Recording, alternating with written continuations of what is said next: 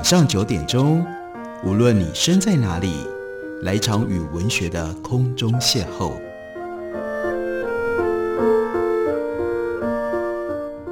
杨照谈书，邀您一同遨游文学世界，认识古今中外的经典之作。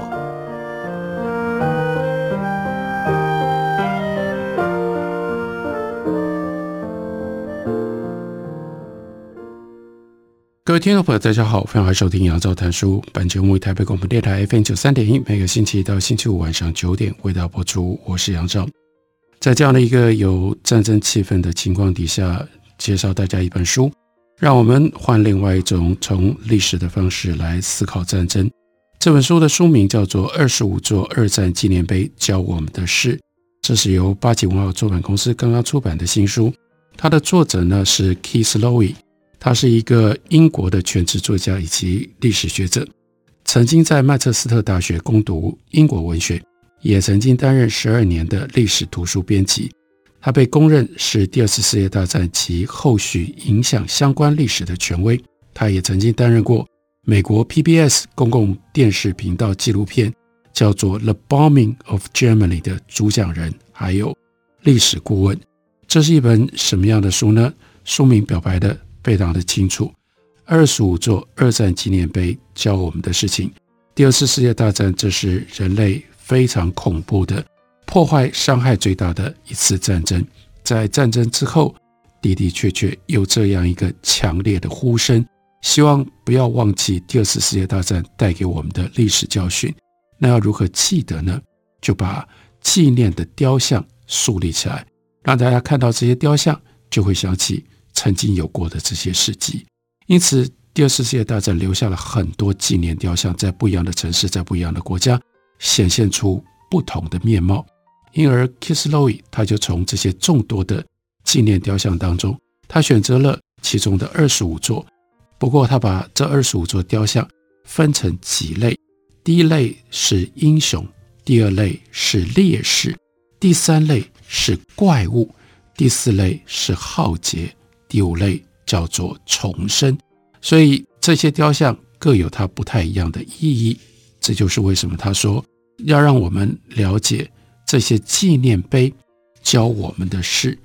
开头的纪念碑是显现战争英雄的，在他所选择的纪念碑当中，应该有一座大家就算没有亲自亲眼看过他的实物，你应该在很多的照片当中应该熟悉。这个影像，这座纪念碑位于美国的 Virginia 的 Arlington，这是美国海军陆战队战争纪念碑。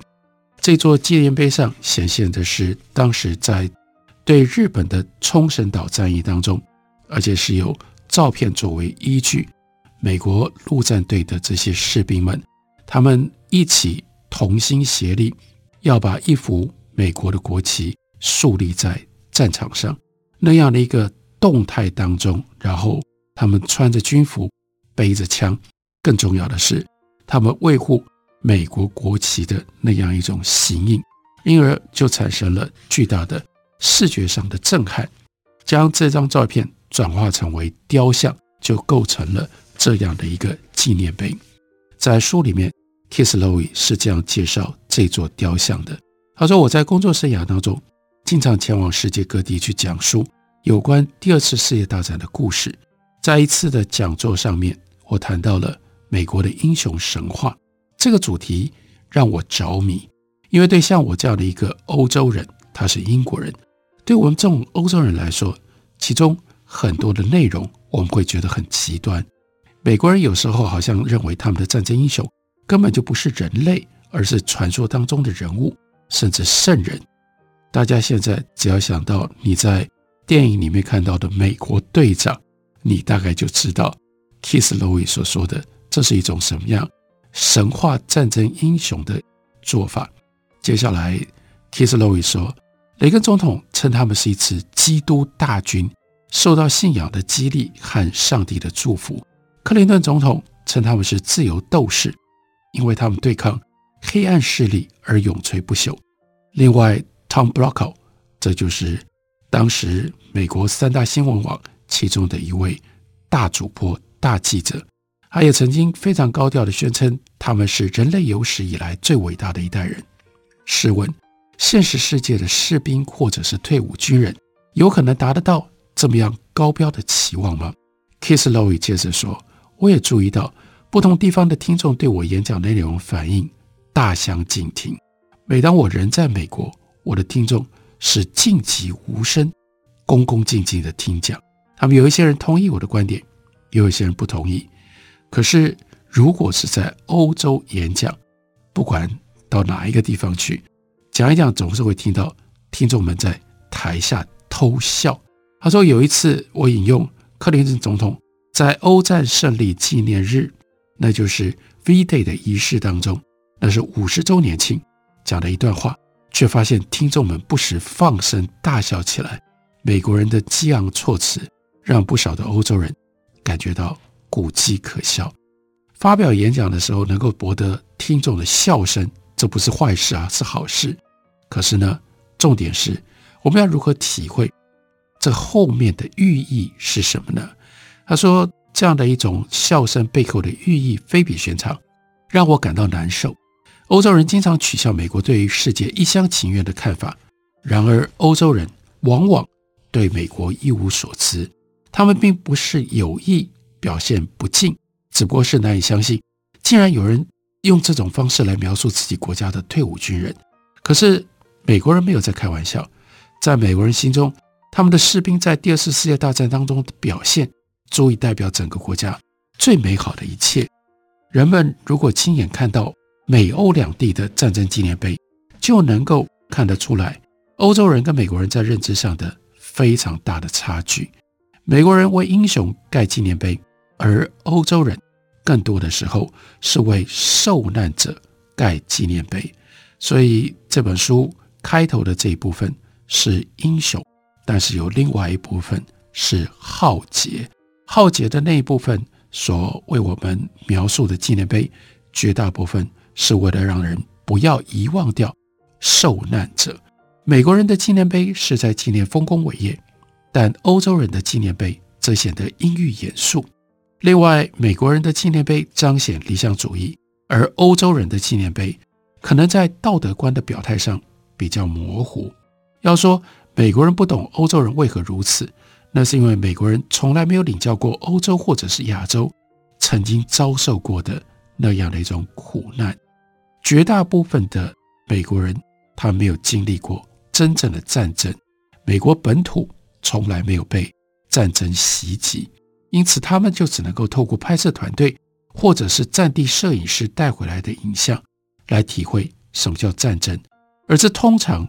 无法最真实、最全面呈现所发生的事情。美国有一些最著名的战争纪念碑，就是按照这些照片去盖出来的，难怪他们就会呈现出相当理想主义的观点。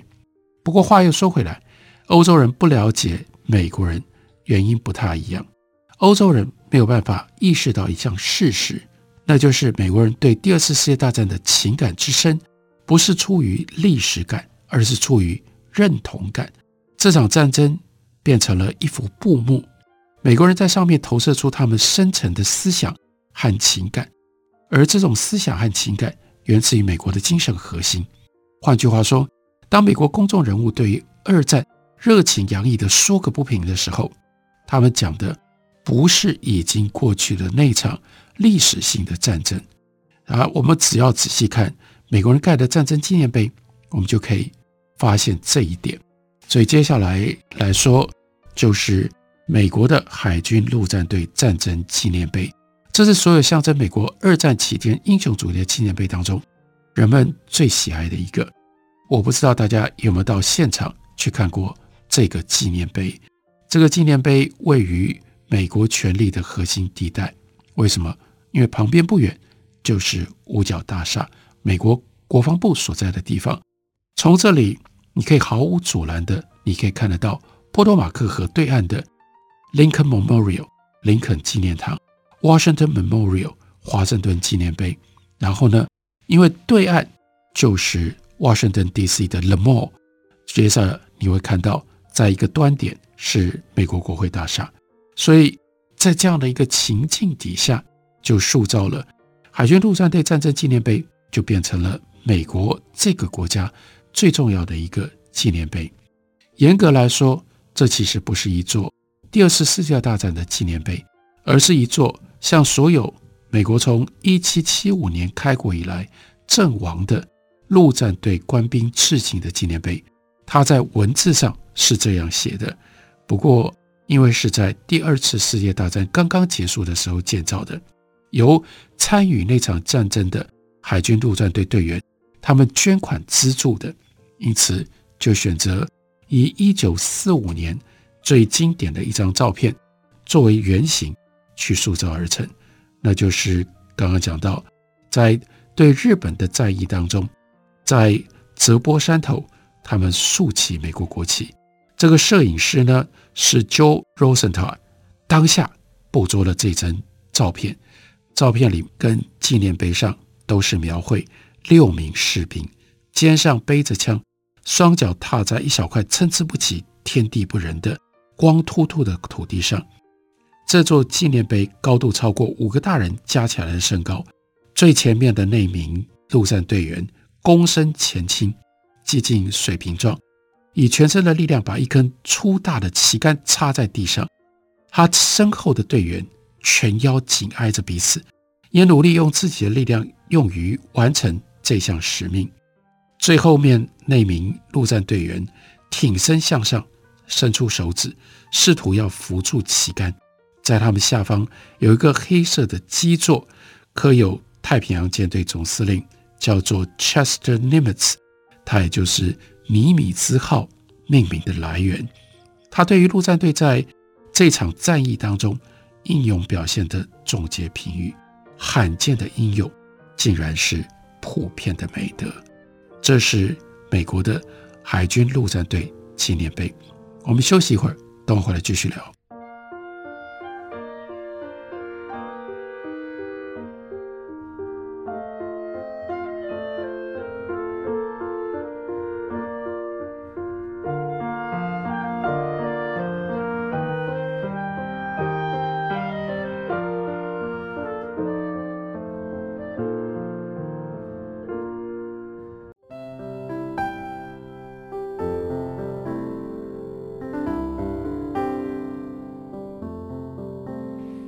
见台北的身影，拥有颗热情的心，有爱与梦想的电台，台北广播 FM 九三点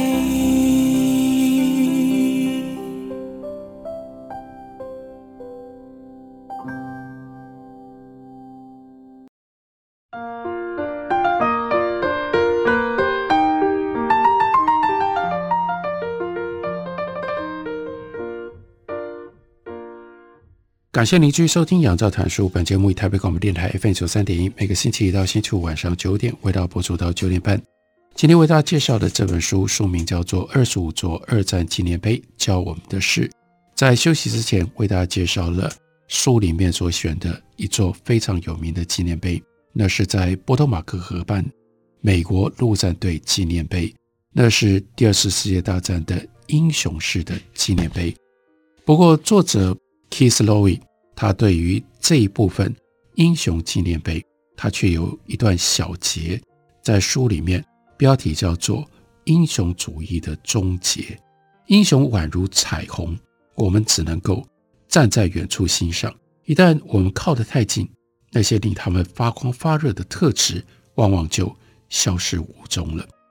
美国人热爱国旗，所以在陆战队纪念碑。就是六名陆战队的战士要努力的在战场上面把他们的旗子、把国旗树立起来。虽然说他们自己觉得光荣，但其他人看到美国人这样维护自己的国旗，你会觉得他们居心叵测。英国需要那有名的坚毅微笑，为的不仅是赢得战争，还为了要应付随后到来的失望。再说到反抗运动，不止在波隆纳，也包括整个欧洲以及亚洲这类的运动，往往带来大量的死伤，远大过于他们所做的抵抗。这几座纪念碑从来都不是用来表达历史现实，他们代表我们在神话概念当中所认知的英雄。他们既是历史的表述，更是身份的表达。从某个角度来看，二战英雄纪念碑似乎足以永垂不朽，因为他们所展示的价值，例如力量、坚毅、兄弟情谊、美德，和古往今来所有社会真实的价值并没有两样。但换别的角度来看，他们又似乎快速的就过气了。说老实话，比如说伦敦的轰炸机司令部纪念碑。从它首次揭幕的那一刻起，看起来就已经过气了。这个很有意思。什么是伦敦的轰炸司令部纪念碑呢？我相信也有很多的朋友去过伦敦观光旅游，但你知道这个纪念碑在哪里吗？还有，你看过这个纪念碑，对这个纪念碑有印象吗？关于这个纪念碑，作者给我们的解释是。第二次世界大战期间，英国首都伦敦一直都是盟军的作战指挥中心，也因此多达数十座不同的战争纪念碑都盖在伦敦。这些纪念碑分别是为众多不同的民族跟国家而建的，其中有的是纪念在纳粹闪电战当中丧生的平民，有些纪念伦敦的消防员、铁路工人以及空袭民防队员。不过，伦敦有一座凌驾于所有纪念碑之上的纪念碑，那是皇家公园轰炸机司令部纪念碑 （The Royal Air Force Bomber Command Memorial）。位在哪里呢？在 Green Park 绿园，是伦敦最新的几座纪念碑之一。它几乎是等到所有的其他纪念碑都盖好了之后，什么时候才有这个纪念碑呢？这就是为什么我们恐怕。很多人不知道有这个纪念碑的存在，因为它太新了。它是二零一二年才揭幕的。这座纪念碑也是到目前为止伦敦最大的一座二战纪念碑，高度八公尺，宽八十公尺，或许比最接近它大小的纪念碑都还要大两倍。不过，这座纪念碑真正与众不同的地方在于它的设计。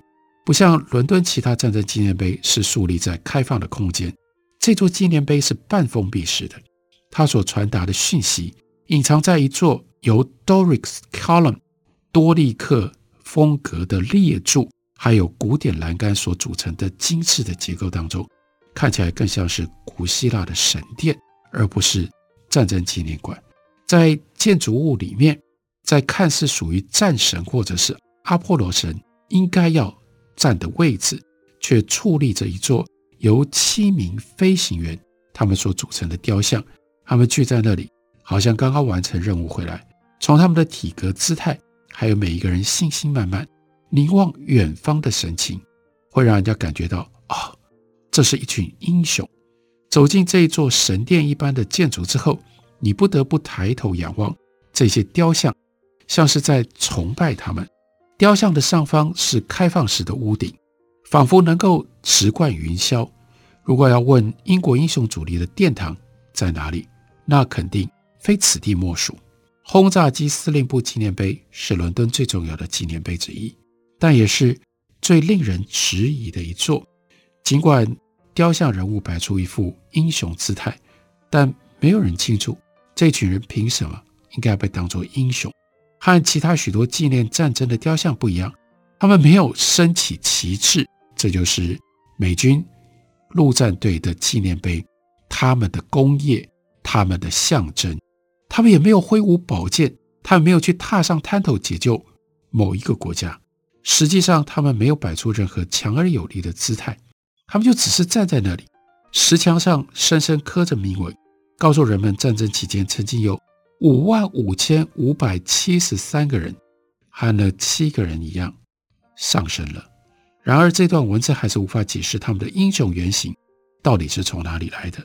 如此惊人的死亡数字，哎，这哪会是英雄呢？只表白他们是受难者，不是吗？这不是英雄主义。雕像对面的墙壁上镌刻着二战当中最有名的英国首相 Winston Churchill 他的名言。他说：“有了轰炸机，就足以让我们赢得胜利。”这说的是什么呢？又为什么要这样说呢？到底这七个人做了什么了不起的大事，让我们要这样称道他们呢？所以就要了解一下轰炸机和英国的关系。英国采用轰炸机作战是近代史上最富争议的经历。轰炸机作战起先出于善良的本意。英国政府曾经郑重的承诺要尽量减少平民的死亡，所以他只派遣轰炸机去攻击特定的军事设施。然而，在那样的一个时代，如果要轰炸特定的目标，就代表飞机必须要在大白天出勤，而且要飞得很靠近目标。在这种情况底下，速度缓慢的轰炸机很容易就变成了德军高射炮还有战斗机的囊中物。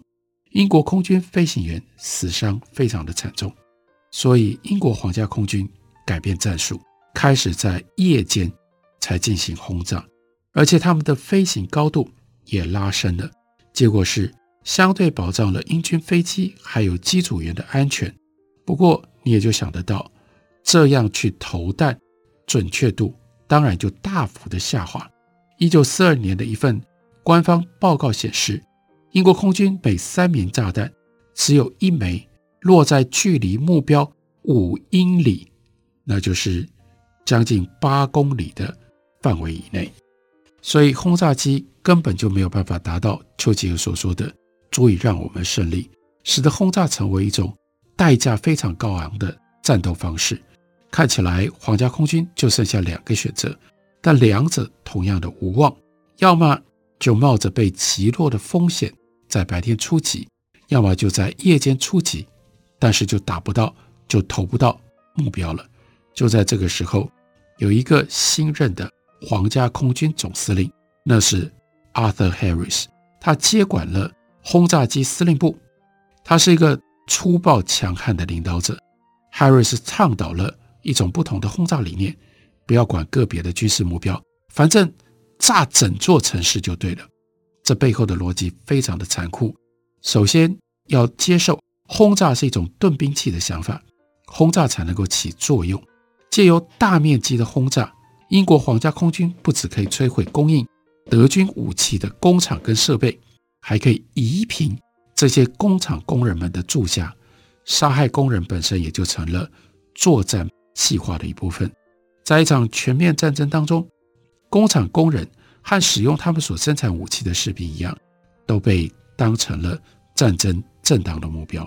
但是，Harris 做的有点太过头了。他相信借由毁灭整座城市，不只可以破坏德国经济，还可以破坏德国人民继续奋战的意志。按照这样的推论，百姓的店铺、饭馆、学校、医院都变成了正当的目标。他的目的就是要让德国人民绝望，所以普通平民遭遇的不再是 collateral。damage 不再是连带伤害，他们变成了直接被攻击的对象。Arthur Harris 他明白自己的决定在跨越那样一个道德的底线，但他也相信为达目的可以不择手段。他推断，如果能够早日结束战争，那么再残酷的政策最终可以收到挽救更多生命的效果。Arthur Harris 对这件事情，他其实是抱持着。很坦率的态度，他也希望能够得到全英国人民的支持。他没有公开说明这项战略的唯一原因，是因为被当时的政府给阻止了。Winston Churchill 跟格元全心全意都支持这项战略，但他们仍然想要假装轰炸机司令部的目标永远都严格限定为军事设施。坏消息是。德国的民心士气根本没有像 Arthur Harris 预期的那样瓦解，战事持续进行着。德国境内的城市一座一座被摧毁。根据史家 Richard Overy 的说法，盟军在德国以及其他被解放的国家投下的炸弹，大概造成了六十万名平民死亡。这是多么令人震惊的死亡数字！比德国炸弹袭击英国的时候，英国的遇害者。多了将近十倍，不过当时的英国民众对此不太在意。报纸以慷慨激昂的方式报道每一次成功的轰炸。此外，轰炸机的机组员前往英国工厂进行宣传之旅，他们告诉工人的故事总是引发一片欢声雷动。德国平民丧命被认为是德国应该要付出的代价。这段说明也就在提醒我们，为什么说这座纪念碑，它在二零一二年它揭幕的时候就已经过时了。我们现在还是这样相信吗？如果当时的轰炸机组员是用这种方式造成大量的德国人民的伤亡，他们值得被用这种方式当做英雄来看待吗？所以纪念碑有它纪念的动机跟用意，但是纪念碑它所传出来的信息，有的时候更值得我们玩味。例如说，英雄纪念碑有的时候反而提醒我们，那样的一个英雄的时代再也不会回来。或许。我们也不希望那样的时代再回来了。这是 Keith Lowe 他非常特别的一种眼光，用这种眼光，他帮我们选了二十五座的二战纪念碑，告诉我们这二十五座二战纪念碑教我们的事。感谢你的收听，明天同一时间我们再会。